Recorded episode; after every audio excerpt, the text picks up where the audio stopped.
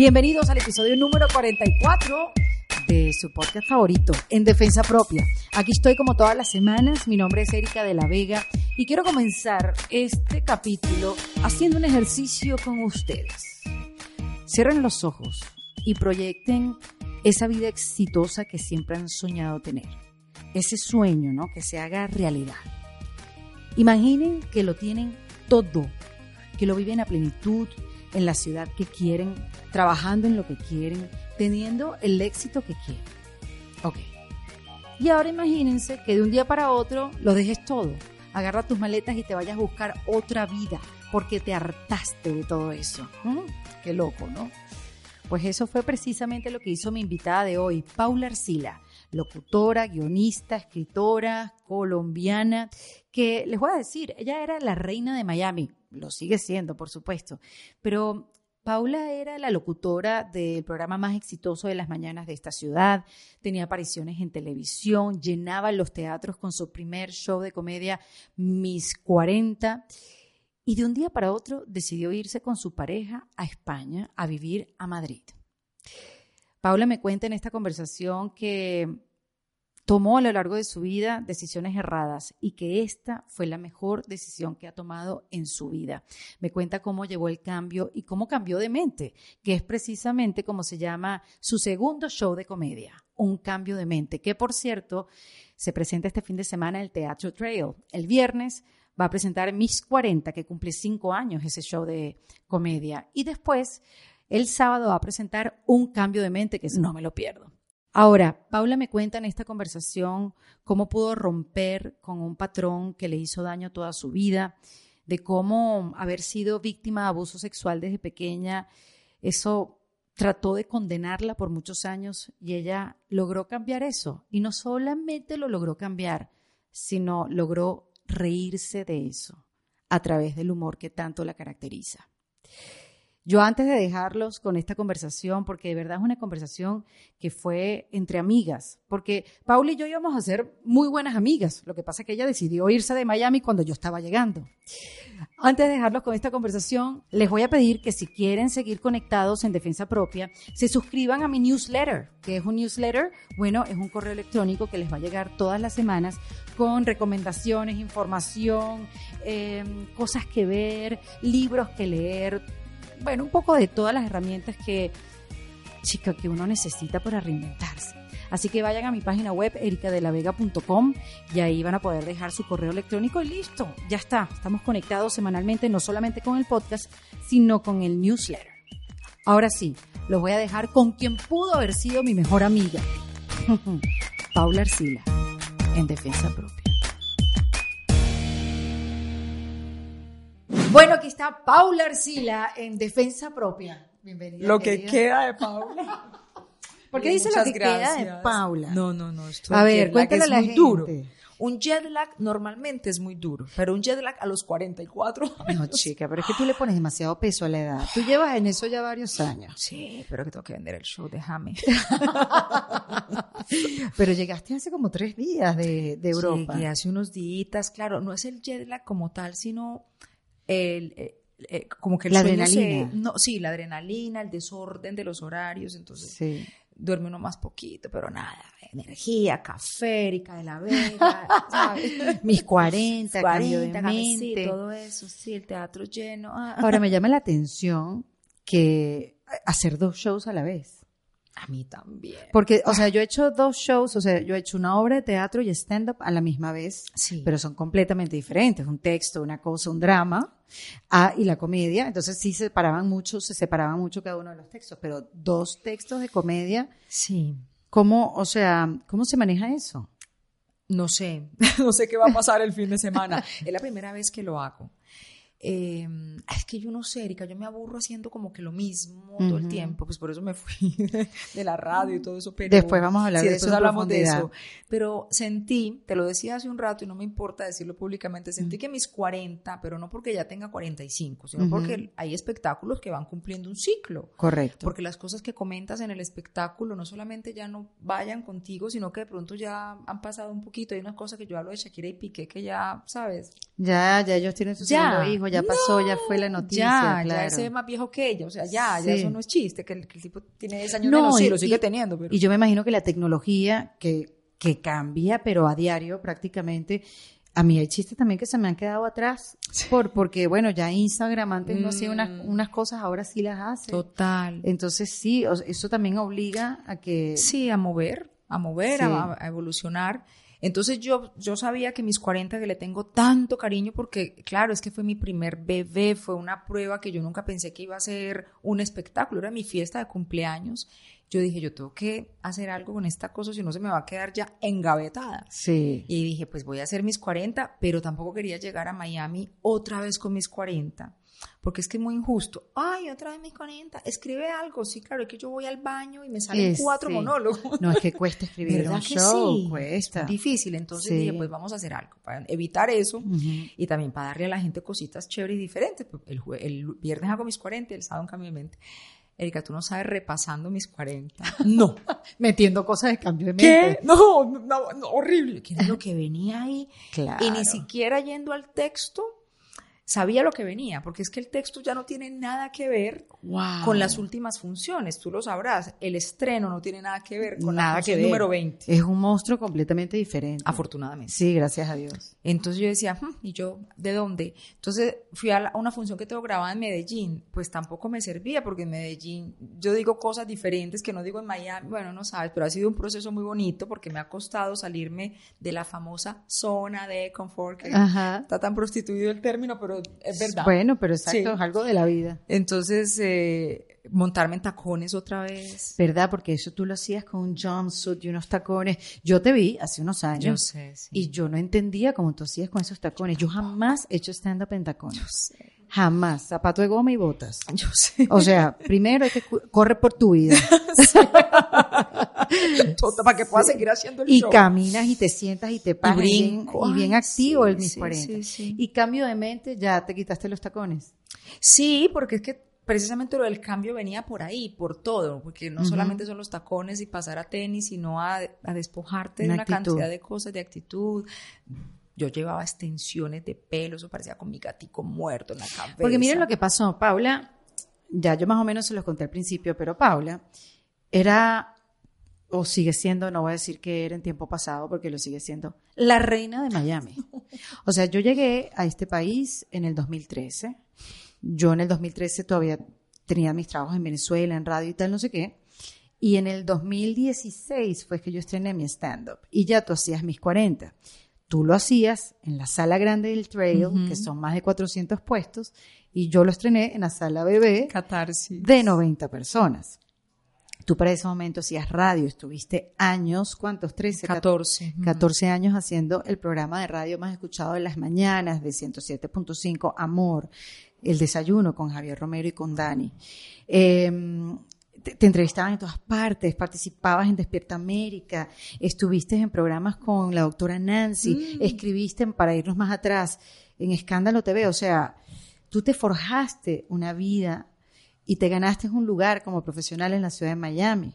¿Cuánto tiempo viviste aquí? 21 años. 21 años, sí. 21 años. Sí, y ahora que dices todo eso, estoy yo por qué me fui.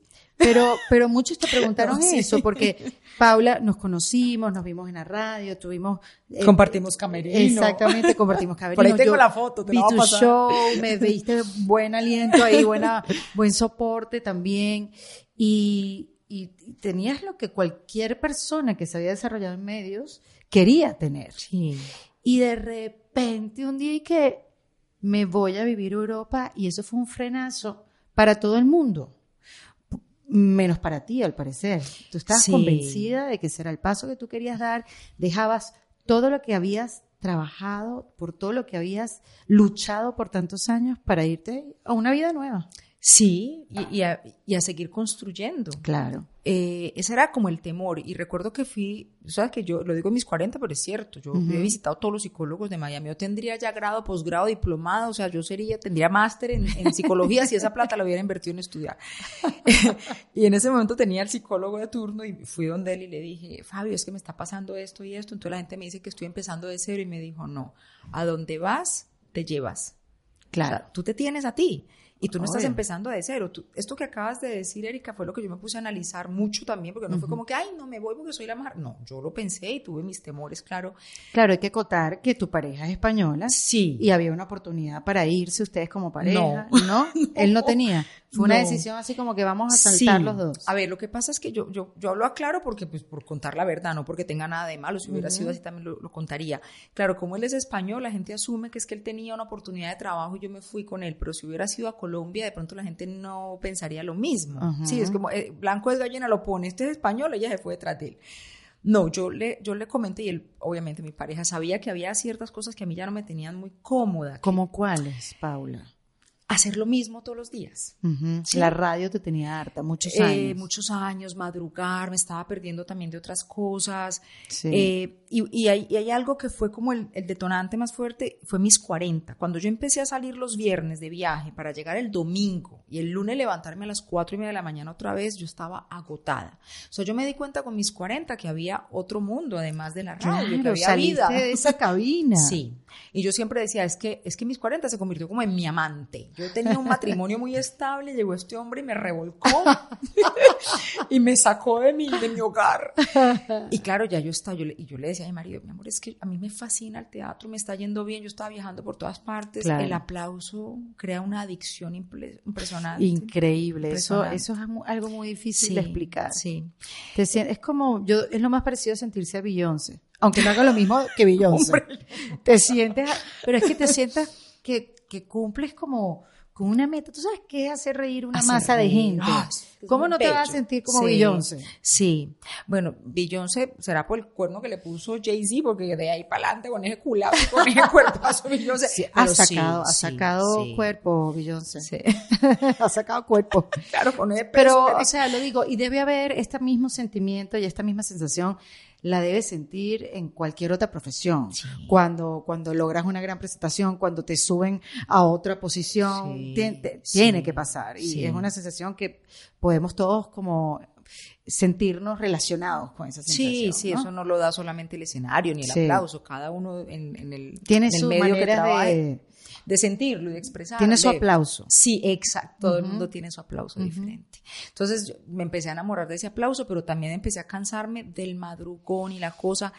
Y mira, esto puede sonar un poco eh, presuntuoso, pero es que yo, yo llegué a la puerta grande, o sea, yo llegué al desayuno musical con Javier Romero. Es decir, Sí. llegas a un punto en que ya, Ya ¿pa' después dónde de ahí, más? ¿para dónde? Sí, Bueno. no, entonces, claro, yo quería otras cosas y en la radio no había espacio porque ya, o sea, llegaste hasta acá, yo no quería ni el puesto de Javier, no, o sea, porque no, no se trata de eso. Bueno, estabas en el Hombre, el, puesto, estabas sentado salario, en el salario silla. lo acepto. Claro. Claro, yo estaba ahí ya, entonces era como, ¿y ahora qué viene? Entonces es como que, pues, aquí ya no hay más para crecer para mí, ojo, porque Sí. es una gran empresa y se lo debo todo, pero yo necesitaba explorar.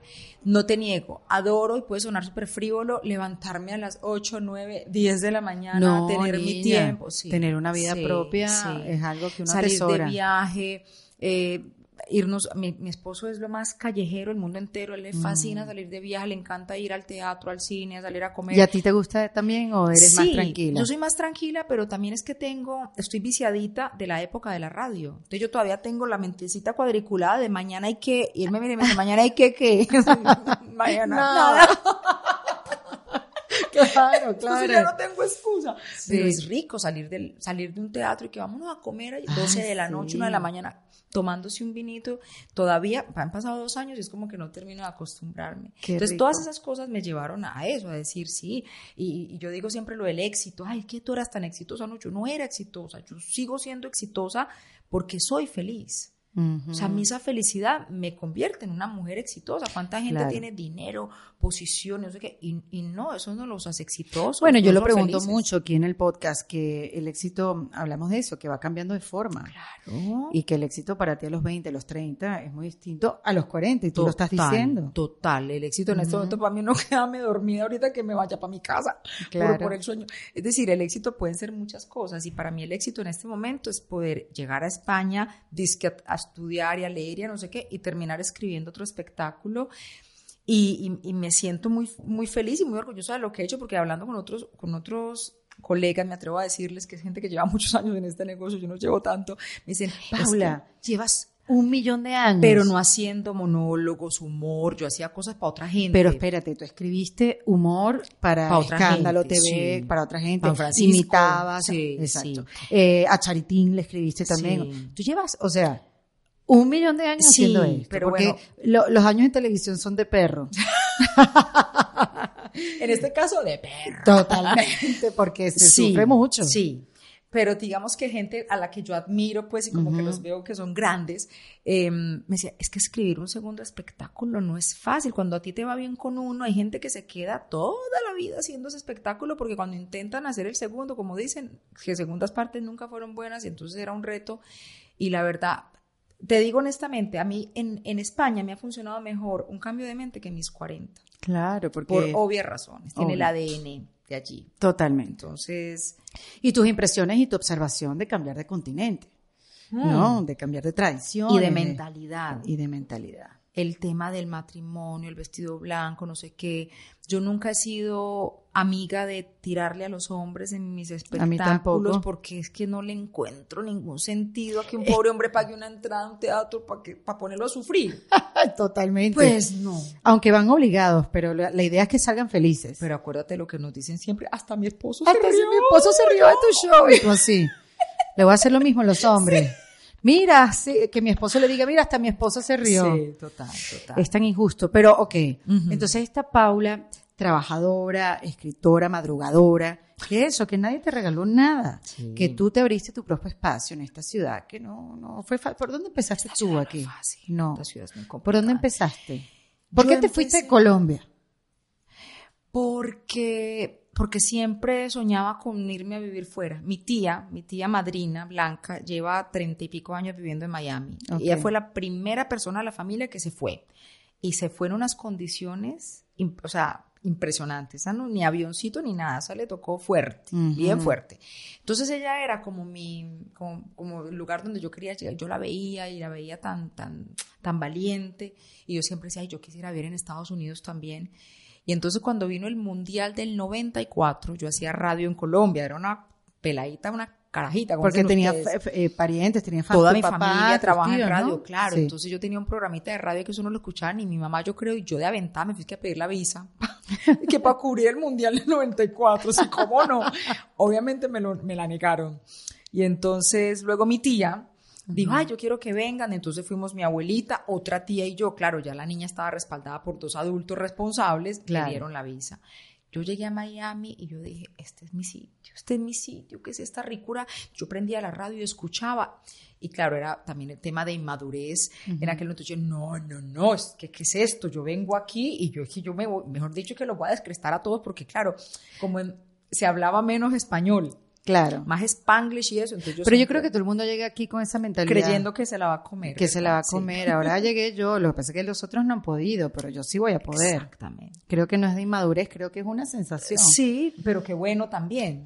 Pues, Mm, en parte, en parte. sí. Porque si no lo piensas, entonces tampoco lo intentas. Porque después te das ese choque. ese golpecito que Sí. también viene muy bien. Hay golpecitos que Sí, eh, sí, sí. vienen bien. Claro, Eh, claro, sí. En a- perspectiva. o sea, a mí me vino bien darme ese golpecito porque Claro. me lo di. Porque fui a- me devolví a Medellín, empaqué todo, dije, me voy.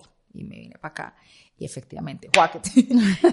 Eh, ahí sí es in- inmadurez e irresponsabilidad hablar en un programa de radio en vivo de una ciudad que tú ni conoces. O sea, tú no sabes ni quién es el alcalde, que había alcalde de Miami, que había alcalde de Miami-Dade, que el sistema de transporte. O sea, tú que hiciste radio también toda la vida. Súper impersonal, Es pero que- yo hice radio aquí y yo no tenía ni idea dónde estaba parada, porque es que te mueven el eje. Imagínate que te ponen a hablar, tú siempre has hablado desde esta esquina y te pusieron a hablar desde otra que nunca habías estado. total. A mí me desubicó completamente Las ido. palabras. Y ¿no? eso, y la ciudad, y el punto de vista, porque yo como venezolana tenía un punto de vista de las cosas que pasaban en el mundo, no solamente en Venezuela, pero al estar en otro lugar, donde me cambiaron todo lo que me rodeaba, mi- mi- mis circunstancias y todo, ¿dónde estaba yo Sí, parada? sí. ¿Cuál era? Me lo cambiaron, o sea, yo no tenía punto de vista, no sabía qué opinar de las cosas, porque no las conocía. Fueron unos años, unos primeros años aquí, obvio, donde yo, Paula, yo le hacía creer a la gente que estaba completamente bajo control. Pero en verdad estaba Pero muy creyeron. perdida. Y, y no salía a decir la verdad porque me parecía que, que no, que más bien el mensaje que yo tenía que dar era que estaba súper ubicada. Y bueno, en perspectiva y ya que los años pasaron, Sí. que ya no importa, ¿no? Eh, la, la imagen que uno dé, eh, ya lo puedo decir y, y estaba completa. Ahorita siento un poco más ubicada, es que estoy súper ubicada. Han pasado ya unos añitos Sí, han también. pasado y no solamente los años, sino la experiencia, lo que has vivido, ya sabes. Sí, Cuando llegaste aquí no, has- no tenías un estándar, no te- o sea, es que sí. te- la- los cambios te obligan a eso. a No, bueno, yo lo he dicho, yo estoy a punto, nuestro proceso, como lo de Colombia también, ha sido muy fuerte para los venezolanos y hemos estado obligados a hacer tantas cosas, Mm. pero yo estoy en un punto en mi vida que casi estoy a punto de agradecer haber emigrado. Ya. Por los, esto. por los cambios Sí. que han habido en mí profundos que de otra manera no hubieran pasado. Totalmente. Es que las crisis, yo siempre creo que las crisis son súper convenientes, que todos los seres humanos deberíamos ser agradecidos de esas crisis, porque siempre de una buena crisis viene un gran aprendizaje, Sí. viene la unión, eh, por ejemplo, eh, gobiernos, en, en tu caso, en el caso de la de- de- derecho, por el otro lado, que también, es decir, gente que se une porque hay gobiernos que, que, que están abusando, entonces la gente termina unida y uno ni se imagina cómo podemos terminar todos unidos cuando llega un huracán, no hablemos de política, cuando llega un huracán Sí, a sí, Miami, sí. todo el mundo se une. Yo terminaba en el, en el gimnasio de mi, de mi edificio con todos los vecinos a los que ni saludaban el día de... Entonces, las crisis siempre... ¿Y tú cuando llegaste a. España te sentiste en crisis? No. No, No. al contrario, ¿cómo, cómo viviste ese, ese cambio? No, no pasaba por tu mente esas, esas conversaciones que tú tanto trataste con tanto psicólogo, como bien dices, de ¿qué hice? Tomé la decisión correcta, estuvo bien esto. No. ¿Será que me tengo que devolver? No. Nada. No, es que... Qué bueno, Paula. Sí, yo no sé, yo no sé si es que todavía No, tengo el reina, delay. ya. ¿Cuántos años llevas ya? Do- ¿Tres- dos años y Mm. piquito.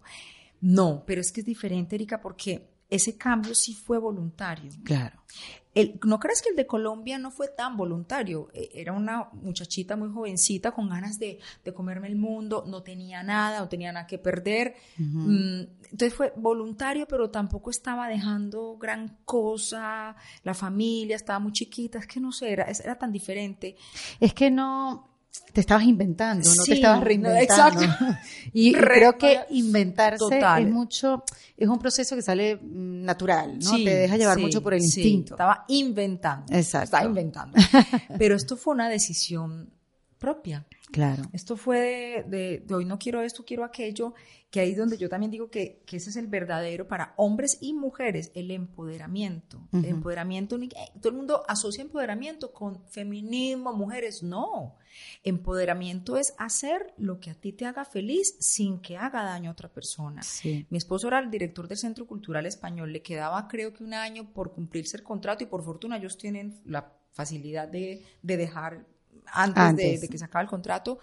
Y yo siento que él se empoderó cuando dijo, pues mira, no voy a estar más aquí. Habló con la gente de Madrid y vio que había un trabajo y lo dejó y también mucha gente, "Ah, se van a España, que hay crisis, que no hay dinero. Y eso para mí es realmente empoderarse Ujú. tomar decisiones y nosotros estamos tan felices. Nosotros le contamos a, la gente cuando nos pregunta, pero dejaron Miami por venirse para acá. Mira, nos estamos ganando por ahí, no sé, seis veces menos de lo que nos ganamos. No, no tenemos ni siquiera los Claro. salarios ni, ni pensarlo, pero estamos tan felices. Qué bueno. Estamos viviendo cosas diferentes, no tenemos carro, entonces no Ujú. tenemos el gasto del carro, del seguro. El seguro, exacto, Exactamente, sí. vivimos en un apartamento más pequeño. Ay, no sé, yo me lo disfruto todo, todo, todo. Estoy Sí, muy feliz realmente es un cambio de mente. un cambio de mente. Sí. Eh, me veo comprando menos ropa, por ejemplo. Claro. ¿Sabes? Ahora Sí. todo el tiempo en tenis o, o zapatillas. No me importa tanto ya como, como me veo. Esta chaqueta ya ha salido muchas veces en, en Instagram. Pff, me importa tres pepinos. Claro. Me pongo la misma chaqueta con camisas diferentes. No sé, no sé. ¿Y si ese cambio fue radical o fue llegando poco a poco mientras Llegó los poco a poco, pero llegó rapidito. Llegó rapidito porque fue una ciudad que me acogió inmediatamente y me lo decían, ya vas a ver, bueno, tú me lo dijiste, ay, vas a vivir en Madrid, que es la ciudad que todos queremos, no sé qué. Y, y, así fue, fue tan fácil adaptarme. Yo no recuerdo nunca haber llamado a mi marido a decirle, yo qué línea del tren cojo para ir a no sé dónde, al contrario, salíamos juntos y él me decía, Pola, ¿cómo hacemos para llegar a tal parte? Entonces yo me Hermana, sentía... pero que usted es de Medellín. Sí, es que eso era lo que le no, pasa? no o sea, yo me sentía tan dueña de, de, de todo, de mi destino, Sí. para dónde voy, si me perdía no me importaba. Qué Que- sabroso. Es que es una maravilla. Erika, De verdad, qué delicia, sabroso, sí. qué libertad mental. libertad, sí. Te lo la juro calle que como me diera la gana. sin miedo, sin perder el tiempo. Sí, sí. Porque sí, yo me yo decía, Paula que tenía tantas actividades, escribías tus propias cosas y para allá, para acá, que era una, era una máquina, no parabas en ningún momento. De repente esta pausa, despertarte a las nueve diez de la mañana, tomarte un café y decidir, porque antes de repente la vida te lo marcaba, pero ahora te lo marcas tú, que es más responsabilidad. ¿Cómo, Sí. cómo, cómo, se- cómo, yo me imaginaba cómo vivías ese momento? ¿Tú, tú eres una mujer estructurada o, o eres un poco más, más creativa que, que estructurada? No, yo soy bastante estructurada y como te digo, fueron tantos años ja, ja, ja, que todavía Ujú. como que ando en eso. Entonces yo, por ejemplo, si me veo que son las 10 de la mañana, me siento fatal. Así me pueda levantar a las 10 de la mañana, me parece horrible que estoy perdiendo Pero el que tiempo. el te, te levantas, Me levanto, me tomo eh, mi café. te pones a escribir, por no, ejemplo. lo mío es, últimamente, que llevo ya varios meses en esto, me levanto, me preparo un café, no hay nada más rico que un café con dos grados centígrados, Uf. ¿sabes? Es que es como un orgasmo. Ya Uf. sé, eres demasiado feliz en Madrid, ya me está dando rabia. Me voy, al Voy a Madrid. No, me voy al gimnasio, llego del gimnasio a la hora que sea a desayunar. O sea, yo puede ser la una de la tarde y yo me tengo que comer una arepita con huevito o con quesito y marido, pero es que ya va siendo hora de comer, déjame. Yo, yo desayuno a cualquier hora del día. Ay, qué. Sí, tu eso- primera comida es el desayuno. El desayuno, porque Exacto, como tantos años no desayuné. Entonces yo adoro desayunar. Qué. Sentarme en la cocinita con mi cafecito y desayunar. Eso me fascina. Qué y, rico. Y, y, y contrario a lo que mucha gente piensa, yo llegué a Madrid que a pasar un año sabático. Mentira. Es que yo empezaba a ver cosas en las esquinas, en la cosa, cómo vivían. La gente mayor, la gente adulta tomándose sus cañitas, sus vinitos, con todos los Sí, pelitos morados sí. divinas, todas estas viejitas hermosas. Hablaba hace poco con nuestra amiga en común, con Ana María Simón, y yo le decía, ay, qué delicia, es que yo quiero ser una viejita borracha. Es una ciudad. de- Sí, ya me, yo le decía, Una bueno, ya, ya soy borracha. Viejita y me decía, sí, pero más viejita, me decía ella. Porque es que es un, pero no es la ciudad, es el país en general, la Sí. cultura. En nuestros países la gente adulta, adulta con 50, 60 años ya, cuidando nietos y, en la casa, sí. pues como que si no se acabó. ¿Verdad que sí? Sí. Entonces todo eso cuando lo empecé a ver, empecé a escribir, a escribir, a escribir y sin darme cuenta yo tenía un espectáculo. Entonces yo tampoco dejé de trabajar, porque Claro. tú sabrás, esto es escribir, buscar un director. Y ya empecé a montarlo y empecé a llamar a Miami, al Teatro Trail, a Marisol. Marisol, tengo un espectáculo nuevo. Y ya yo no paraba y, y yo, no, yo no paro. Lo que pasa es que manejo mi tiempo. Sí, eres Es dueña de tu soy tiempo. dueña de mi tiempo, pero yo no paro. Hago el podcast también, una reina Sí. sin medidas. Que por cierto, ese podcast, eh, yo vi varios, varios de los videos, porque además también los publicas en En YouTube. Facebook y en YouTube, sí. Este podcast trata de darle voz a las mujeres que de alguna u otra manera eh, han sido maltratadas en sus relaciones. Maltratadas físicas o psicológicamente o cuando las cosas no van bien. Tú te has concentrado a darle voz y le das consejos. Y me llamaba la atención. Yo decía, conchale, Paula, le da consejos a... Claro, y después caí de toda tu experiencia en tus relaciones pasadas, que es increíble que no hay que ser estudioso, simplemente vivir unas experiencias, lamentablemente a ti te tocó, pero cómo has podido transformar ese episodio en tu vida que hasta hoy en día te ríes de eso. Eso a mí me impresiona. Sí. Porque san- sanar hasta ese punto Sí. es, es algo milagroso porque, o bueno, o, o de mucha terapia, pues, de mucho trabajo y de voluntad de decisión también. Sí, pero es que el, el proceso de la sanación vino precisamente a través del humor.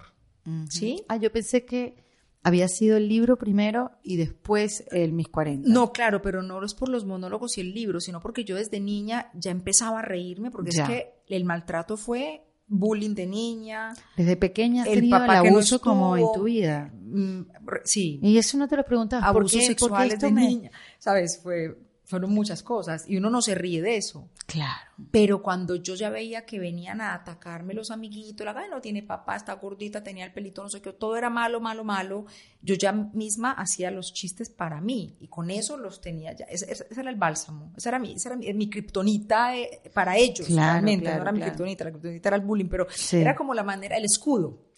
Y cuando ya yo hacía los chistes, ya se quedaban desarmados. Entonces fue una dinámica que yo empecé a, a- En defensa propia. en defensa propia y acelerar, acelerar hasta que un día ya, y, y hasta el día de hoy, a mí veces se me va la mano y tengo amigas que me dicen, oye, ¿tú por qué te das tan duro? Que es un chiste. Oye, pero Paula, qué valiente, digamos, o sea, qué decisión salir y contar, así como me lo estás contando ahora.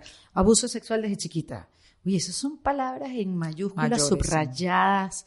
O sea, eso no se dice así a la ligera, pero tú tomaste la decisión de compartirlo, de Sí. decirlo y, y es difícil, o sea, Sí, pero, pero hay que hacerlo. Pues no hay que hacerlo. Cada cual ver. si lo quiere hacer lo hace. Pero yo creo, y esa es mi, yo, yo no les doy consejo, yo opino, es que como es de bueno opinar, yo soy opinadora profesional, yo digo, no hay nada más bueno en la vida que opinar en la vida de los demás. divino, porque uno sabe la solución de la vida de los demás. mundo. Sí. Es como los motivadores. como- Totalmente. Para todo el mundo. Yo no, yo les digo, yo no soy ni motivadora, ni usted tiene que buscar ayuda psicológica, pero yo no se la voy a dar. Pero yo opino, entonces, claro.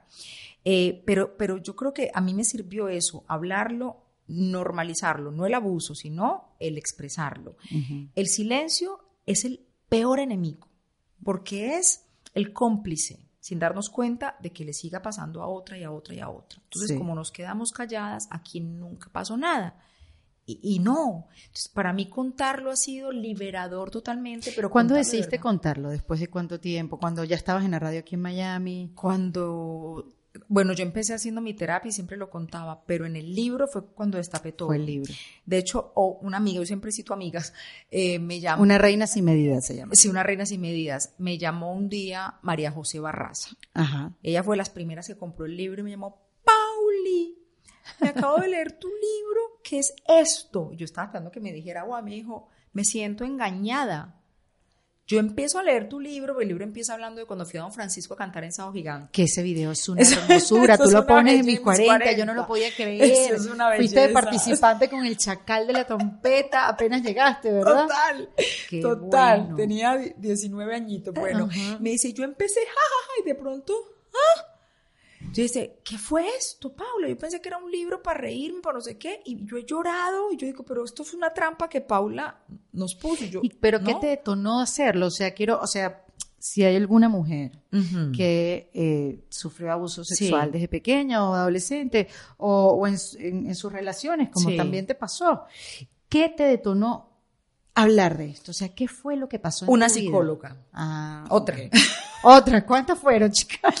Yo no sé si he tenido más relaciones o más psicólogos. ¿y por qué, fuiste, ahí. por qué fuiste cambiando? ¿No te daban resultados? Ay, me ¿O querías- aburría. Te aburrías. Ya te das cuenta que yo me aburro y me voy. y No, salgo. ya veo, ya veo. Porque yo he tenido uno y ya estoy, él ya me dio de alta, pero yo no le di de No alta a él. soltar. No. Es que yo solo comparo como el shampoo. A ver. Yo empiezo a usar un shampoo y ese pelo está divino. A la tercera lavada ya, ya, porque ya el pelo se acostumbra. Entonces Sí. me pasaba con los psicólogos, la psicóloga, entonces yo estaba buscando siempre cosas diferentes. Y esta psicóloga trabajaba en la radio con nosotros, la doctora eh, Cecilia Alegría.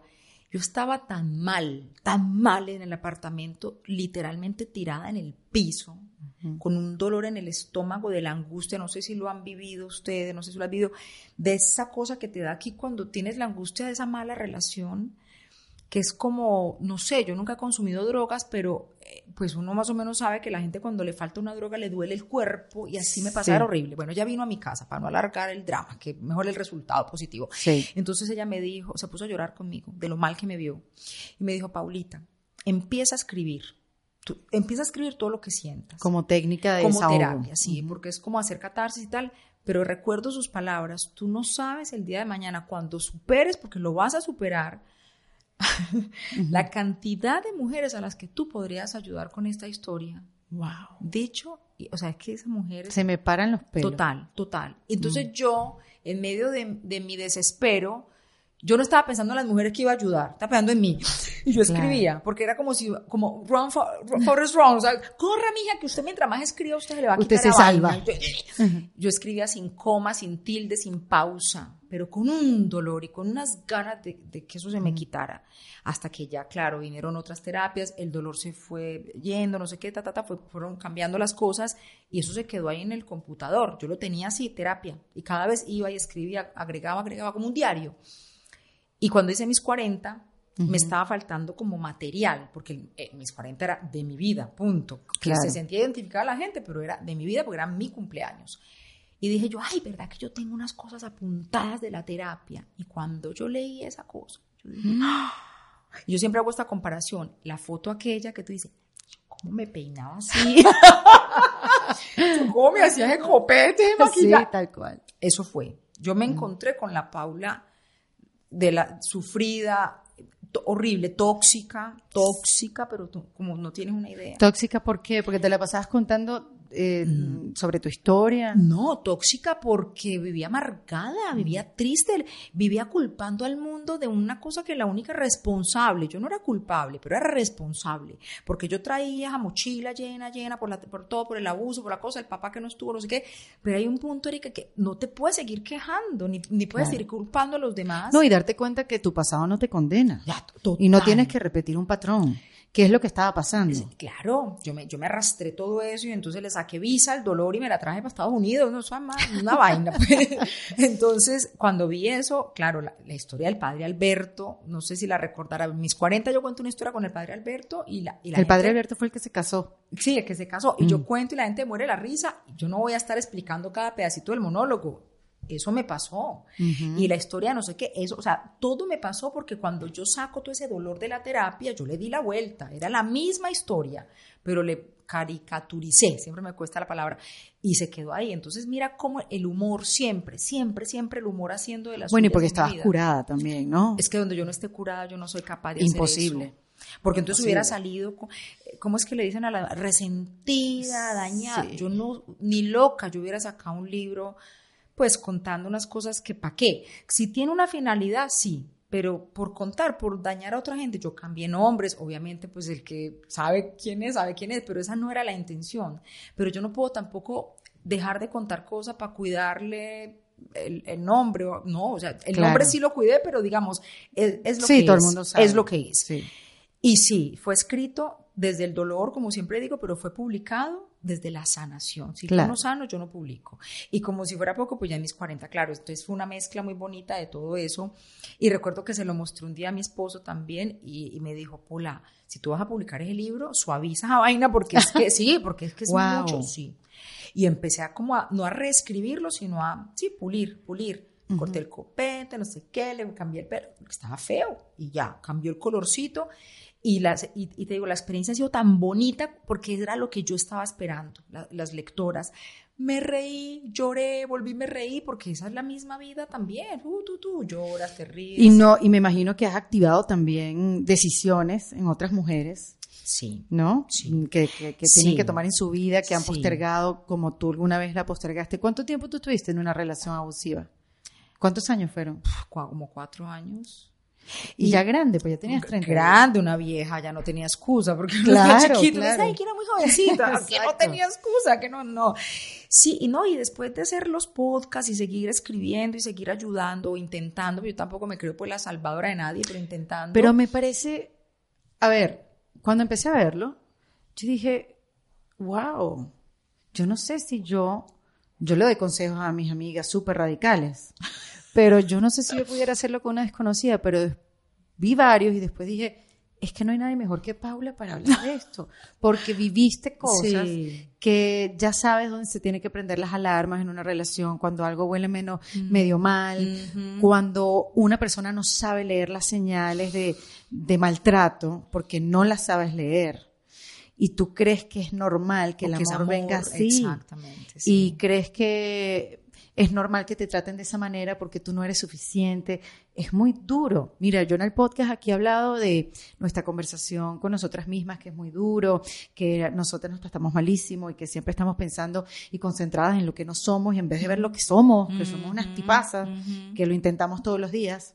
Pero nunca había hablado de, esa, de ese maltrato de pareja. Mm. O sea, no había tenido nadie que, lo había ah, vivido.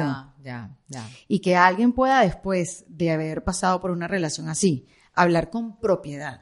De que, mira, mi reina, sal de ahí. Ya, claro. Sal de ahí porque eso es maltrato donde lo pongas.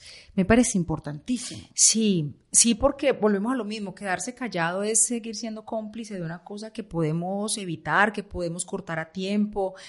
O sea, a mí me importa que me digan porque me insultan, Uf, no ¿Por sabe. qué?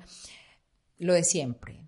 Esta tiene un discurso de izquierda, como si eso ¿De tuviera algo que ver con la ideología, pues estamos Oh, hablando de una mujer maltratada. Sí, sí, sí, que la ideología, que te haga un discurso, Ay, que soy... no. No, no, no sabes. ¿Por qué no hablas de los hombres? Que los hombres también sufren. Hay, también hay hombres maltratados. Y a mí me da una pereza cuando veo Bueno, todo que salga eso. el hombre y Yo escriba su eh, libro. gracias. Yo les digo, mira, yo soy como un ginecólogo. ¿Sí? Yo atiendo mujeres. Que los hombres también tienen problemas, pues, pues que se Vaya una persona para que le mire la próstata. Yo no puedo atender a Claro. un hombre porque yo soy ginecólogo. O sea, es la misma cosa. Usted llega donde el ginecólogo, que me atienda. Coño, que yo no atiendo, hombre, que yo soy un ginecólogo.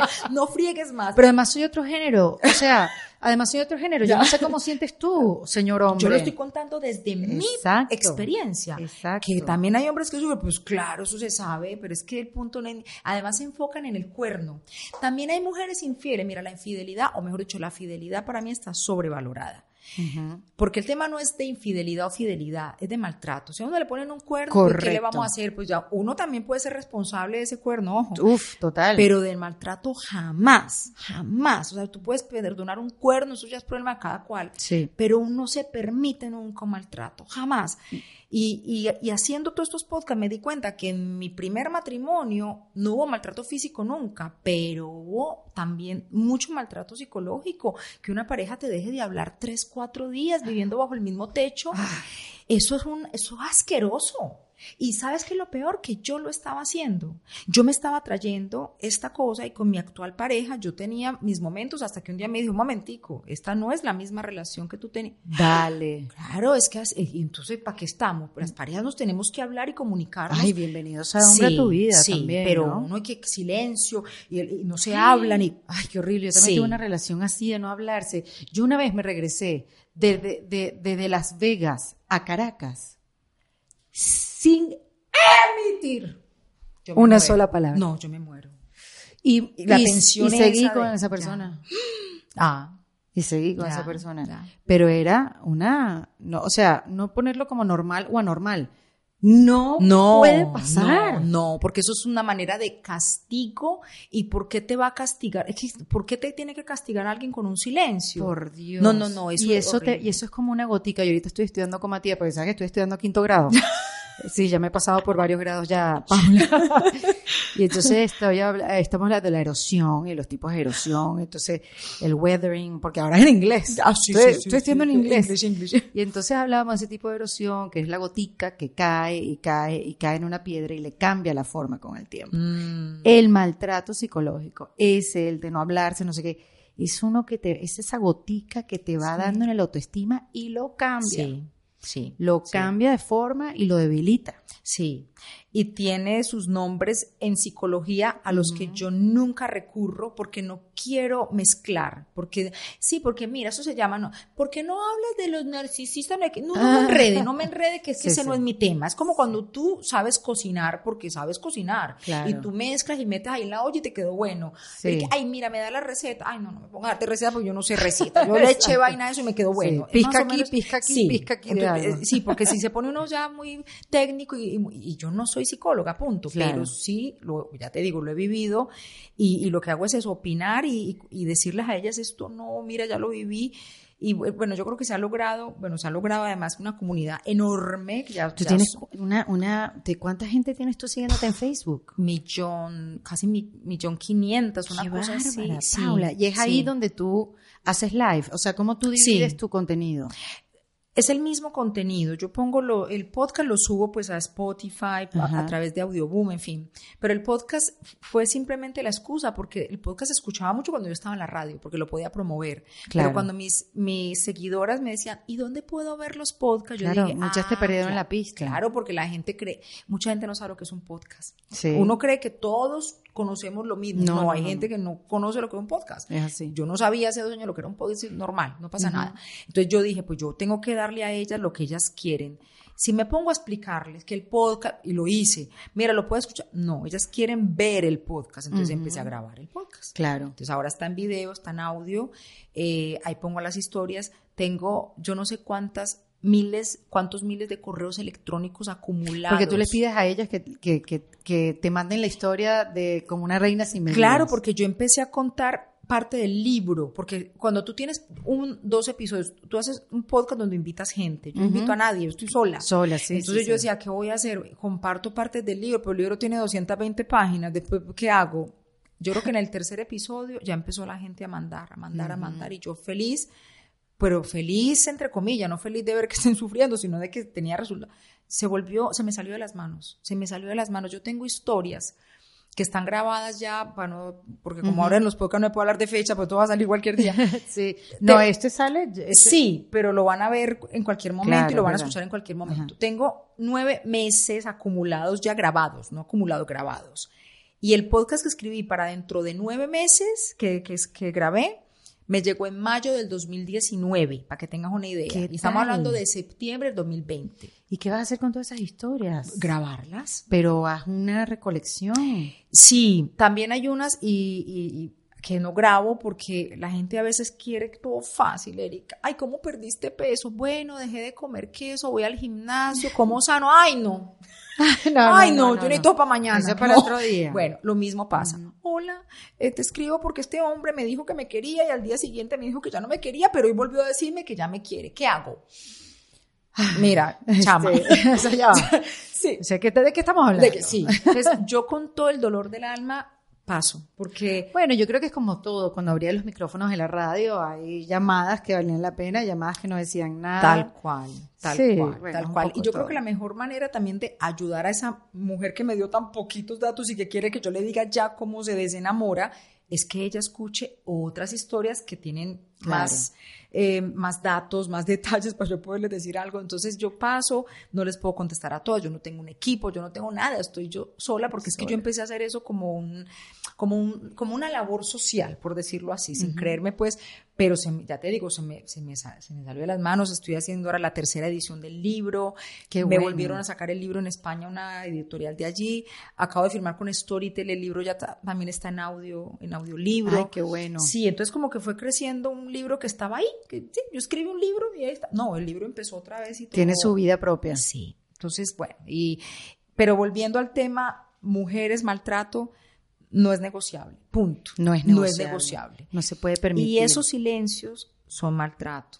Y el llamarte 20 veces al día es controlarte, no es amor, ni que tú le interesas, Uy, ni que no puedes vivir sí. sin mí. Mentira, una persona, hombre o mujer, pero como yo hablo Estoy de mujeres, un tipo que te esté marcando 20 veces Sí, sí, sí. o que salgas tú con las amigas y esté y te demoras mucho, hombre, te lo puede preguntar una vez por ahí, pero dele que dele control, ¿no? Entonces eso no lo vemos porque estamos tan necesitadas de que nos quieran, de que nos amen. Y que- de ser rescatadas. Y no lo estoy hablando de una manera romántica, sino de ser rescatadas económicamente. Rescat- en todos Cuando a ti te meten eso en la cabeza, de que, bueno, tu salvación cuando crezcas, o la vida es así, Mm. es que te cases y entonces resuelvas tu vida monetariamente.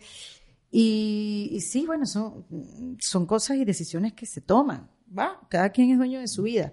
Pero ahí sí se pone la cosa también difícil. Sí, sí, sí, porque todo eso, pero todo eso es por, por nuestra crianza. Sí. Porque está bien que llegue el hombre, que nos saque de la casa, que pague, que nos mantenga. Entonces somos felices con todo eso. Mentira, eso es un, eso es como una jaula de oro. Y ojo, hay gente a la que le va bien y Hay son felices que- y que- les que funciona. le gusta, sí, sí, y les funciona. Y yo digo que- pero no, yo creo que la independencia económica y emocional es absolutamente Sí, es necesaria. clave lo que. Porque es que uno, porque luego no se van de los hogares, no, porque es que me de tres hijos, yo nunca he trabajado, eso es- lo escucho todos los días. No, no, niñitas, no hagan eso, por Sí, favor. No hagan sí, eso. sí. Tengan su, su propio emprendimiento, si sea micro, chiquitico, tengan, sepan hacer algo, si Eh, sepan coser. Todo, lo que sea. sí, lo que sea, todo es lo que sea, Mm. porque eso eso después la salva, quién sabe. Mira, nada te puede asegurar nada en la vida. Sí. Hay, hay planes familiares que se rompen en cualquier momento. Yo siempre le he tenido miedo a eso. Yo me imagino que porque en mi casa se rompió. Mm, Ya grande, porque yo tenía Ya. 17 años cuando mis padres se, se divorciaron. O sea, yo crecí estable Sí. y podría siempre pensar que eso era así, que todo era estable. Pero yo siempre tenía metido en mi cabeza que nadie me daba la garantía a mí de nada, porque la tuve por mucho tiempo y de repente, ra, o sea, y llegó en un momento de mi vida donde su- creo yo que estaba bien, obviamente. obviamente después salió, me dediqué a la comedia, por eso quedé así. Porque nos encanta pasar necesidades. Sí, Entonces, sí, sí. Vamos a hacer comedia. Pero, pero siempre, siempre estuvo presente eso en mí, como yo tenía que saber hacer saber algo. hacer algo. Sí. Y, y- y ganar mi dinero. sí. Para hacer con Sí. él lo que yo quisiera. Total. Sé que no es fácil para todas, sé que no tenemos las mismas oportunidades, pero el que quiere puede. Lo Mm. que estábamos hablando antes de, de esta conversación que decíamos, ¿qué día de la semana presentamos nuestro show? y entonces yo estaba contándole a Paula, porque así como ella se presenta este viernes y este sábado en el Teatro Trail, el viernes va a ser con mis 40 y el sábado con Cambio de Mente, que eso no lo he visto ese yo. Yo voy en febrero a presentarme a España. España. Y entonces me presento en Madrid un lunes. Y entonces decíamos, bueno, pero hay gente que dice que porque un lunes. Sí, pero hay gente que dice que porque un viernes, que yo trabajo ese día. Entonces, no, ¿cuándo es que...? ¿Cuándo es el día correcto? Entonces, Exactamente. Entonces, bueno, nada, o sea, es difícil. Y no has escuchado, por ejemplo, porque esa es la otra, que hay mujeres que se sienten muy orgullosas de que marido no me deja trabajar.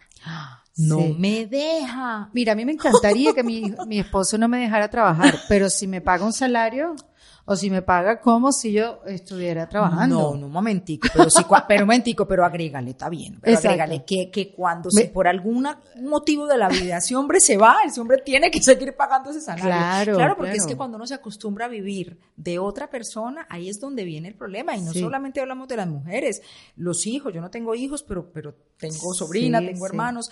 No hay nada peor que hacer de una persona inútil y, de- dependiente.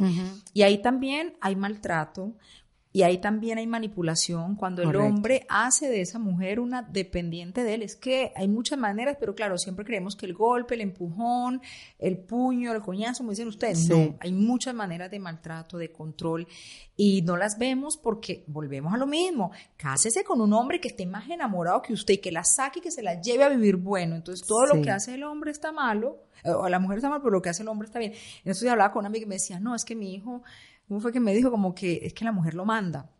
Yo como que lo manda, sí, porque hizo tal cosa con él. Y yo dije, uy, entonces yo mando al mío también. Claro, ella lo ve así porque es la mamá. Claro, obvio. Sí, obvio, pero sí. es que no es mandar, es que si estamos compartiendo una vida, una casa, una familia, pues todo el mundo tiene las mismas responsabilidades. Claro, eso es lo que también he hablado hace poco, como que tú te casas, cuando las mujeres se casan te conviertes inmediatamente en ama de casa. Ya. Y si no te gustaba, te tiene que gustar porque te conviertes en una ama de casa. Y si no me gusta, ¿qué pasa? ¿Qué, qué? O sea, yo también quiero salir a hacer otra cosa. A mí no me gusta fregar, a mí me gusta freír un huevo, a mí no me gusta... Que no hay por qué freírlo y no hay por qué fregarlo. No, no, es que por qué, claro. Se tiene que compartir. Ha cambiado. Y Valentina, que tiene como 20 años menos que yo, mi productora, me dice, Erika, eso ha cambiado. Ya. Los millennials no son así. Ya, no. Y es verdad, yo veo a la gente más joven que comparten la, la maternidad, la paternidad de maneras distintas, están más presentes un poco Sí. lo- lo- los hombres. Sí, porque es- yo también creo y tengo una confianza y la tristeza de saber que no lo voy a ver, no me va a tocar, pero creo que, que hay, una, hay una evolución. En las marchas, por ejemplo, feministas en Madrid, lo que yo veía, yo- el primer año yo lloraba viendo muchachitas de 15 y muchachitos, porque es que estamos hablando de que es que el tema del feminismo de, o de la igualdad o lo que le quieran decir, porque yo sé que esa palabra también la tienen demonizada, no es un tema de mujeres, es un tema de todos, es de tener igualdad de derechos. Es más, a los hombres les conviene que las mujeres sean independientes. Y es que no hay Sí. nada más rico en la vida, porque Claro. entonces usted también, mi amigo, se va a poder quedar en la casa cuando la mujer dé a luz. Usted también tiene derechos de estar en la casa. Que se le están dando, le están dando el, para que, el permiso. Para que el muchachito también sepa que tiene un papá y para que usted también duerma hasta tarde, yo también, porque siempre creemos que es que eso es una ventaja para la mujer, ¿no? Y el hombre, ¿qué? El hombre también necesita tener cercanía con su bebé recién nacido. Entonces, mira, ¿y eso qué, qué ha logrado eso? ¿O a través de qué se ha logrado? De la igualdad, de la lucha, pero siempre estamos viéndolo como algo negativo. Sí. Y no. Yo amo que un hombre esté en su casa y que se quede en la casa. Mira, si a mí me toca, y en algún momento no me importaría nada, que sea mi marido el que esté en la casa y yo salga a trabajar, es que ¿quién, ¿dónde está escrito que tiene que ser al como- contrario? Y hablando de eso, porque tú después que te fuiste a España, tomaste otra decisión eh, en tu vida, viene. sí, que compartiste en las redes. Sí, sí. Y que recibiste, pues, un aluvión. Un aluvión. ¿Te gusta esa palabra? Para hablar así, bonita. De comentarios. No me hables de avión, por favor, que tengo jet lag. Pero recibiste un montón de comentarios, comentarios. tanto negativos como, como positivos, porque las mujeres nos jugamos mucho. Y en el tema de la maternidad somos como unas ninjas. Somos unas sicarias. Talibanas, Sí, sí, sí. talibanas. Y entonces tú decidiste ligarte las trompas, no tener hijos. ¿Y cuál fue la reacción de la gente? Eh, en, Primero- Insta- en Instagram, muy queridos. En no. Facebook me querían matar, porque también cambia. Cambia. Primero la, la toma de esa decisión.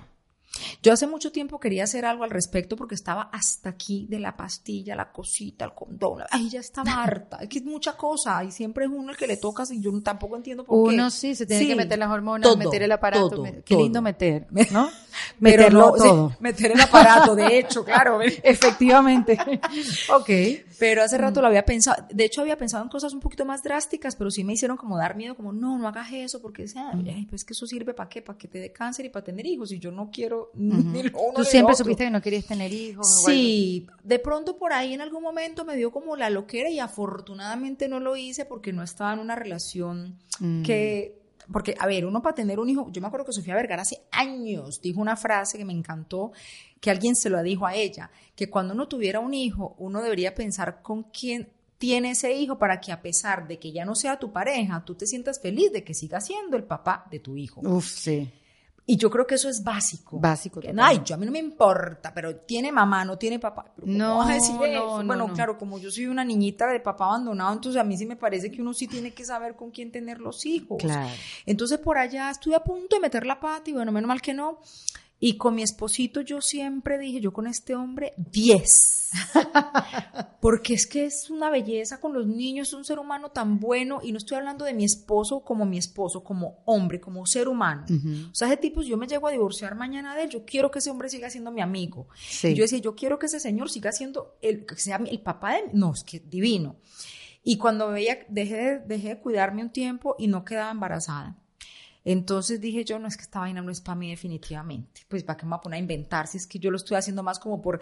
Y ahí también me di cuenta que es que caemos en lo mismo. Ay, porque es que él, ¿cómo así? Que él es el que va a parir.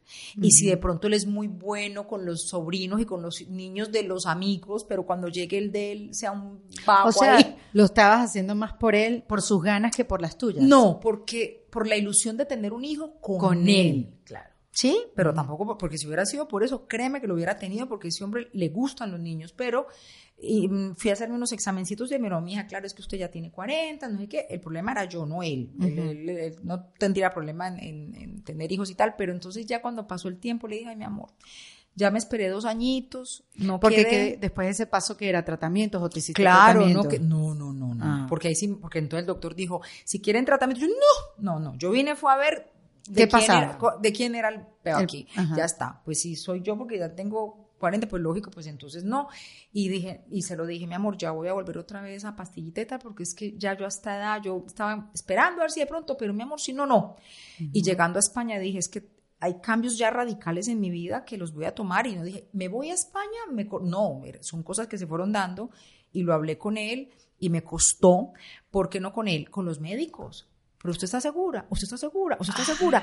¿qué Que ese, tal? que ese es mi alegato en el video que viste. Hay mujeres que dan a luz cuatro, cinco, seis muchachitos y yo no estoy muy segura, Erika, si esa gente está tan preparada para tener cuatro, cinco, seis muchachitos y el médico les pregunta, ¿usted está segura? ¿Usted está segura que quiere tener el Ah, quinto hijo? Yo llego a ser una ginecóloga y a mí me llega un una mujer con ya el cuarto embarazo, yo la siento. No, no, yo, porque ya sé que se acostó, yo la siento y le digo, venga acá usted. Sí, porque es que eso es una responsabilidad. Yo digo, si yo no tengo hijos, yo no le estoy haciendo daño a nadie con no tener hijos. No digamos hacer daño porque yo a nadie le afecta, ni de manera positiva ni negativa, que yo no tenga hijos, pero los hijos de los demás sí pueden afectar mi vida porque yo soy parte de una sociedad que está trayendo unos hijos que de pronto no están bien criados, que ese niñito el día de mañana puede ser el noviecito de mi sobrina y sea un maltratador. Pero claro. Ay, Paula, claro. O sea, entiendo el símil. O sea, entiendo la analogía. Así como se metieron contigo los médicos y de alguna manera te juzgaron ¿no? Sí, no, pero yo no me siento juzgada. Yo siento que ellos, es que es responsabilidad, me decía todo el mundo. Ellos tienen el, el, eh, la responsabilidad de preguntarte por si de pronto el día de mañana te arrepientes y ajá, y tú no te puedes arrepentir de tener un hijo. Claro. ¿Y cómo arreglas tú ese problemita? Bueno, no hay manera. Ajá. Claro. No, por eso yo no lo hago ni por atacar ni por nada. Yo sé que es una responsabilidad de un médico decirme, usted está segura y lo acepto pero le dicen lo mismo cuando es el caso contrario de las otras mujeres. Sí.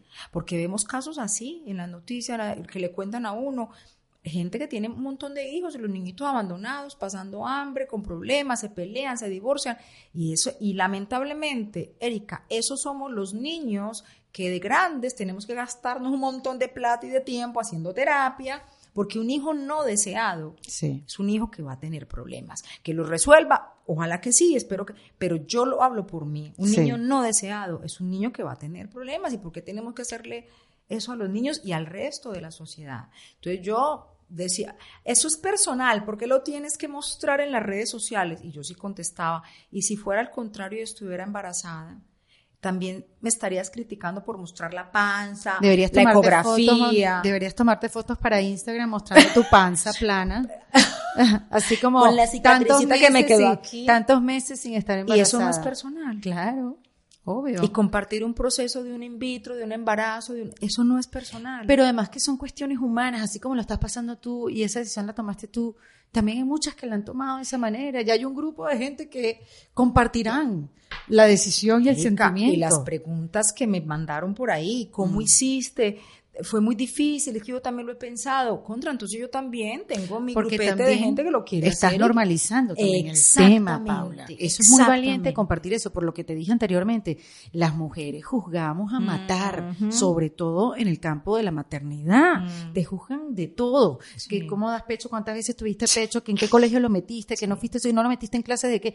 Es, es, es, juzgar todo el tiempo. Yo, mira, te lo juro que yo no me había sentido tan mal como mis primeros años de mamá, porque te hacen sentir mala sin querer, ojo, sin querer, como una mala madre, como que no estoy, no estoy suficiente, te hacen sentir insegura por eso, por, porque te juzgan. Entonces, claro, por eso te digo, en esta decisión de no tener hijos y comunicarla, me imagino que eso fue con metralleta. Sí, porque la gente todavía cree que ser madre es ser abnegada, sacrificada, dolor. ¿Por qué? Entonces una madre trabajadora, independiente, no, no, no, no, porque la mamá tiene que estar despegada a sus hijos. No, no, es que no, no, porque yo creo que una mamá que sea independiente, trabajadora, que sea feliz, va a ser feliz a su hijo. Yo no quiero una mamá que me diga, es que yo me sacrifique. Todo lo que hice por... Ay, fo. Ay, no, no, a mí no me vengan con ese cuento porque eso es muy feo. Eso es como cuando uno le hace un favor a alguien y se lo está echando en cara. Sí, sí, sí. ¿Sí, ¿Sí o no? Es, verdad. Es la misma cosa. Y con lo de las no madres, hay un libro muy lindo que se llama Las no madres que escribió, eh, se llama María Fernández, es española. y, y ella dice, es tan fuerte lo de la no maternidad que cuando yo escribí el libro, busqué cómo nos dicen a las no madres y no existe una palabra. Si tú eres viuda, casada, soltera, solterona, mamá, todos los términos, divorciada, y si no tienes hijos como madrastra, madrastra, todo. Y las no madres no existen. No existe. porque no hay posibilidad. Exacto. No existe la posibilidad de que una mujer no sea madre, a tal punto que no existe término y se llama no madre, no madres. Qué interesante. Sí, sí, sí. Qué bárbaro. ¿Y cuánto tiempo llevas ya de que te lo hiciste? Esto fue en mayo del 2000, ay, mamá, 2019. Mayo de 2019. Sí, está bien, vas a cumplir ahora. Sí. Y ese mismo día llegué porque yo estuve leyendo, esa es la cosa, yo buscando información, ¿dónde pues? O sea, no, porque si yo busco, ay, para quedar embarazada, hacerme un in vitro, que seguramente eso va a ser un bombardeo y tengo así Blogs. amigas para llamar porque... Claro. Pero con este tema estaba sola y empecé a buscar, a buscar, a, a, y, y, y, por ahí encontré un par de cositas y lo que me dijeron pues los médicos y salí ese día, no, eso es un volatorio, son dos horitas, está en la casa, no sé qué, efectivamente me fui a hacer las uñas porque yo llegué con mis uñas lindas y había que quitarse el esmalte. Ah, ya. Porque tienen que verte lo de la sangre, Sí, la uña, para ver si no, se ponen con el manicure como buena colombiana. Exacto. La venezolana. La. Y no me quitaron todo eso. Entonces salí volada a hacerme mis uñas, grabé el video, me, todo. Porque como eso era ambulatorio, al otro día me estaba muriendo. Del dolor. Claro, porque es que no, tampoco es para tanto. Sí, o sea, no claro. te sacaron una muela. Sí. Tampoco diste a luz, pero eh, hay que cuidarse. Y, y hice el videito el mismo día, entonces estaba calentita porque yo venía Claro. feliz, yo quería hacer todo, yo me quería, quería hacer como las historias en el hospital y dije, ay no, Paula, tampoco, no es como que estuviera dando a luz, o sea, tampoco te. Qué increíble el Sí, sí. sentimiento. Y lo más gracioso, y estaba hablando también con una amiga que días me preguntaba lo de las trompas. Dime una cosa, dime solamente una cosa. Tu marido, ¿qué dijo?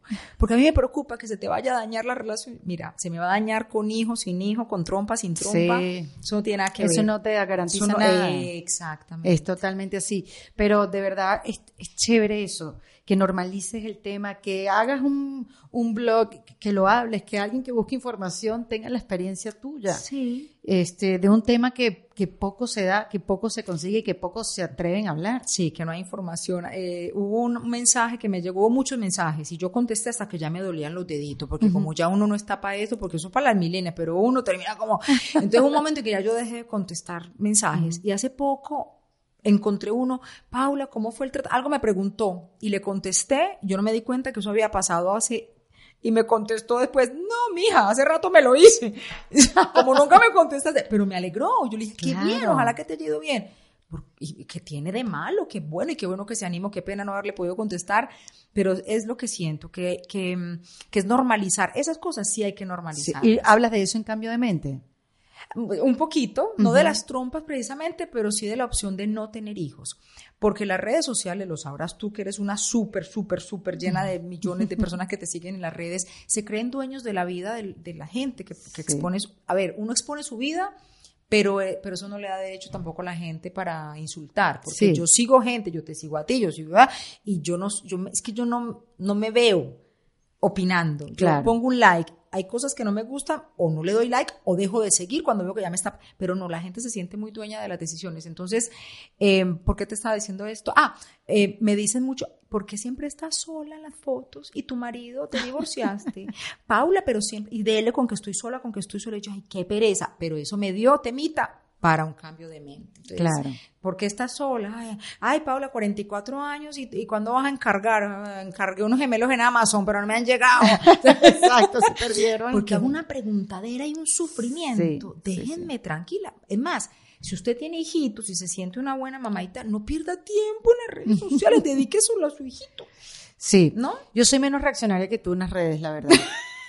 Yo la, o sea, porque uno también, Paula, se concentra en lo malo, Sí. siempre. Sí. Y, eh, en lo malo en ti, en lo malo de tu marido, en lo malo de tu pareja, y en lo malo de lo que te escribe. Sí, sí, claro, entonces, seguramente te han escrito cosas hermosas, porque eres un palo de mujer, una mujer para admirar, una mujer que, que sabe reírse de sí misma, que escribe sobre eso, se monta en un escenario.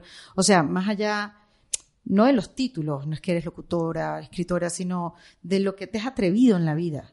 Entonces, en vez de enfocarnos en eso, obvio, somos humanos, nos paramos encima de la porquería. Sí. Y, y por eso yo trato de hacer ese ejercicio. De no que- contestar mucho. Sí, de no contestar. Sí, cuando se hacen muy- los inteligentones así, como, que- como si yo no entré en Google primero antes de escribir. Ah, bueno, lo vi, lo vi, sí, lo vi, me encantó. Sí, pero ¿sabes qué, Erika? Yo también, yo lo que hago es que, de hecho, a veces, le- porque son muchos, no tengo tantos seguidores, pero a veces son muchos mensajes, No, depende del tema. Facebook es una cosa impresionante. Pero yo soy consciente Mm. de que yo puse ese video y yo sabía Lo la- que venía. Entonces, no, no, yo no me voy a hacer la tonta. Ay, mira, Claro. no, yo sabía, yo me puse mi escudito, mi vaina, como cuando me hacían bullying en el colegio, porque yo sabía lo que estaba haciendo.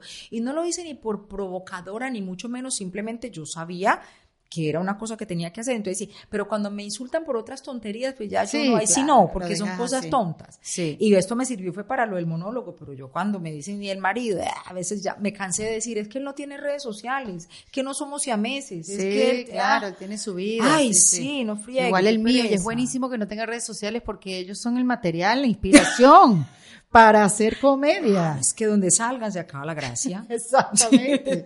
Sí, total. Es como Clark Oye, Kent. y así como escribiste un segundo show, ya no tienes ganas, a ver, como estás en otro momento de tu vida, evidentemente, de escribir otro libro, ya es el lugar donde estás.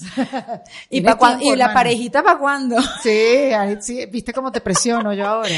Había pensado escribir un libro y con título y todo lo tengo ya, Re- Las Reinas Anónimas, con las historias que me mandan las Ah, reinas. viste, sí, me hubiera gustado. estaba ahí. Sí, sí, no, tú estás ahí ya. Sí. Pero, ah, no sé, es que yo creo que eso como que le nace a uno en su momento y, y me, y me emocioné y luego lo, lo frené. Y hay gente que me dice, ay, tienes que escribir la segunda parte del libro para que cuentes ahora la parte de tu pareja. No, No. No, porque- No, no, no, por ahí. de, sí, de hecho, en el libro, pero bueno, sí, lo de la segunda parte o lo de otro libro de pronto, pero me gustaría de otra cosa también, Claro. sí.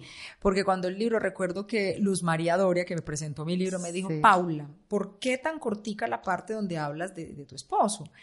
Y yo no iba a hablar de mi esposo en el libro, porque yo no quería mandar un mensaje equivocado de lo que decías ahora, de que hubo un rescatador.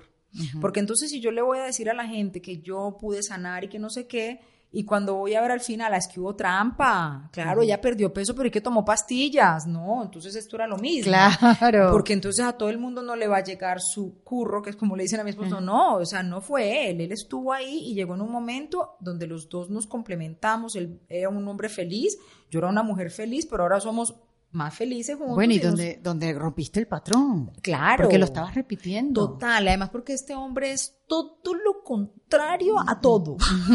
A todo. Claro. Y, y yo supe valorar esas cosas, entonces lo, lo agregué y tal, pero es un pedacito súper cortico. Entonces me decía, Pablo, es que nos dejaste con ganas. Yo le dije, primero es que la historia se sigue escribiendo. Claro. La historia la estamos viviendo y tal. Pero es que la, la- la idea no es decirle a la gente y entonces llegó, porque entonces, Disney, pues, Disney, la- vamos a seguir en Sí, lo le mismo. quita un poco la realidad. Pues. Claro, y además porque no fue así. ¿Qué es lo que me pasa cuando me dicen, te fuiste a España por amor? Y yo, ay, no, que no fue por amor. Y ya te digo, si hubiera sido así también lo contaría, no pasa nada. Sí, sí, sí. Pero no fue por amor, o sea, fue, yo siempre, una cosa muy cursi que digo, por amor propio. Pero sí, porque fue un amor por hacer cosas yo y, y de hecho él fue el que las apoyó. Porque fue el primero que me dijo, estás loca, estás loca, estás dejando todo y yo, vámonos. Y él fue el primer sorprendido y yo creo que hasta el momento... Y cuando no vuelves en estos viajes a Miami y vas a Despierta América, vas a la radio, vas, ves a tus amigos queridos, ¿cómo, cómo es esa sensación, ese sentimiento? Lindo. Mira, y además se le levanta a uno todo, el ego, la vanidad, el amor, todo, porque es que llegar otra vez y que te llame la gente, que te diga, yo quiero que venga al podcast, yo digo que eso es muy bonito. Sí. Horrible es que uno llegara a una ciudad donde estuvo tantos años y que la gente, ay, vino esta. No, y- Claro. y, hay gente que le puede pasar, yo no sé si hay, no, no, o sea, yo no quiero ni pensarlo, pero cuando al contrario quedó mal porque, ay, un tintico, aunque sea un cafecito, es que no tengo el tiempo, ay, me parece divino eso. Claro. Pero, pero con toda honestidad, ahora no me pasa, porque me dicen, "Hmm, y, y si te dan ganas de devolverte, no te dan ganas de quedarte, no, no me dan ganas de quedarme, obviamente porque tengo allá una perrita y mi marido que me están esperando. Claro, otra vez vuelves a la estructura. Claro. A la estructura. y, y, y yo creo que pasa como cuando uno venía de, de, de vacaciones. Tú venías de vacaciones antes de vivir acá. sí, sí. Uno siempre era la visita. Sí, para allí, para acá, venía a comer, eso, te sí. llevamos, te llevamos a comprar la ropita. Un no que- plan todo el día. Bueno, vente a vivir. es que cambia. No, no, sé, no, no puedo ir, o sea, es demasiado muy tráfico lejos, esa hora. Total, Sí. todo cambia. Entonces yo no me emociono por nueve días que vengo y la gente me trata divino. Claro. No, ya yo sé que yo aquí tengo un episodio cerrado hasta el momento que puede volverse a abrir, pero ahora no, ahora yo estoy en lo que estoy, allá tengo unas funciones esperándome. Y, y aunque no las tuviera, yo tengo una vida ahí que, que estoy construyendo. sí, y que que me estás está honrando tu decisión. Ya, total. Y aquí Sí. la paso rico y, y tomo más vino y... Exacto. Celebras todos los días Ay, por algo. delicioso, sí. Bueno, y el viernes y sábado vamos a celebrar. Vamos a celebrar. Ay, Erika, estrella. pero no tenías que haberme dicho que ibas a ir. a Bueno, no sé si vaya. no sé si, no sé si vaya. Es que hablábamos ahora, ya nos estamos alargando siempre. Rápido, que nos da miedo cuando sabemos que nos va a ir a ver alguien al teatro que hace lo mismo que nosotros. Yo digo, no me cuentes que vas a ir, porque es que siempre. Bueno, la primera vez que te fui a ver, tú no supiste nunca, sino al final. ¿O sí? No, tú no lo supiste. No, sí me dijiste. Y me fui, te metiste al camerino y después. Al final. al final, sí. Y pero también pasa que uno dice, ay, esta estaba aquí, yo que me equivoqué en tal pedacito. Cuando es un material que has hecho durante cinco años. Pero así, así somos. Así somos. Qué chévere conversar contigo, Paula. Muchas gracias. Porque además que siempre he sentido una empatía contigo desde que el día que te conocí fue muy chévere. Me, me yo te escribí cuando decidiste irte y te dije, no. No, si tú eres mi amiga de aquí, yo quería ser tanto tu amiga. Ya, ya. Eh, teníamos tantas cosas por hacer, Paula. Sí, no, pero todavía tenemos. Yo sé, pero, pero me, me rompiste el corazón. tú y tus decisiones, con esa seguridad. Egoísta. No, pero qué rico. Me gusta, me gusta esta versión de mujer. Me encanta. Sí, a mí me gusta mucho sí, también. Sí, sí, me encanta. Y ojalá que esta historia tan real como la escucharon, eh, las ayude también a ustedes a verse un poquito en el espejo y, y tomar decisiones, como lo hizo Paula Arcila en defensa propia. Gracias. Gracias, Paula. Esto fue en defensa propia, grabado en los espacios de WeWork, producido por Valentina Carmona y editado por Andrés Morantes, con música original de Para Rayos Estudios. Recuerden suscribirse y recomendar el podcast. Yo soy Erika de la Vega y nos escuchamos en un nuevo episodio. Hasta luego.